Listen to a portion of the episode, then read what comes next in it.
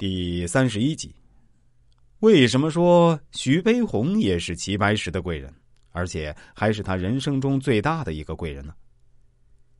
一九二九年九月，当时已经名利双收的徐悲鸿受聘担任北平艺术学院院长，之后亲自去拜访齐白石，聘请他来学校担任教授。第一次、第二次，齐白石都拒绝了，但是第三次。徐悲鸿又敲开了齐白石的家门。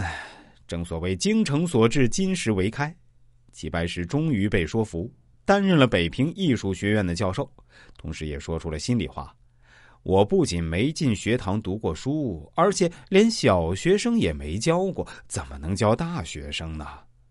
但是徐悲鸿非常豪爽的对他说：“你只在课堂上给学生作画示范就行了。”不仅如此，徐悲鸿还利用自己的地位和影响力，竭力为齐白石大力推进，甚至不惜贬低自己来抬高齐白石，这是非常难得的。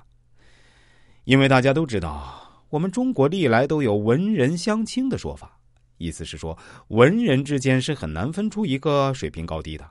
所谓“文无第一，武无第二”，就是这个意思。这就是导致文人之间相互瞧不上对方。都认为自己最牛，别人的作品不如自己，而且真的是恨不得一有机会就会打击对方，从而抬高自己。像徐悲鸿这样为了力捧齐白石而不惜贬低自己，真的太难得了。有一次，记者问徐悲鸿说：“你的画作跟齐白石相比，谁的更好呢？”没想到，当时已经被公认为是画坛领袖的徐悲鸿，却回答说：“当然是齐白石更厉害。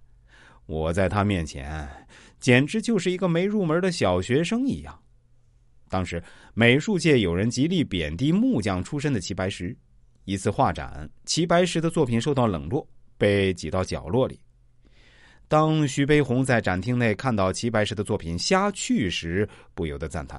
妙造自然，浑然天成。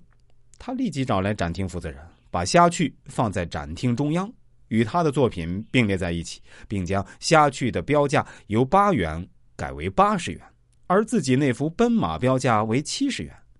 他还在虾蛆下面注明“徐悲鸿标价”字样，此事引起轰动，齐白石也由此名扬京城。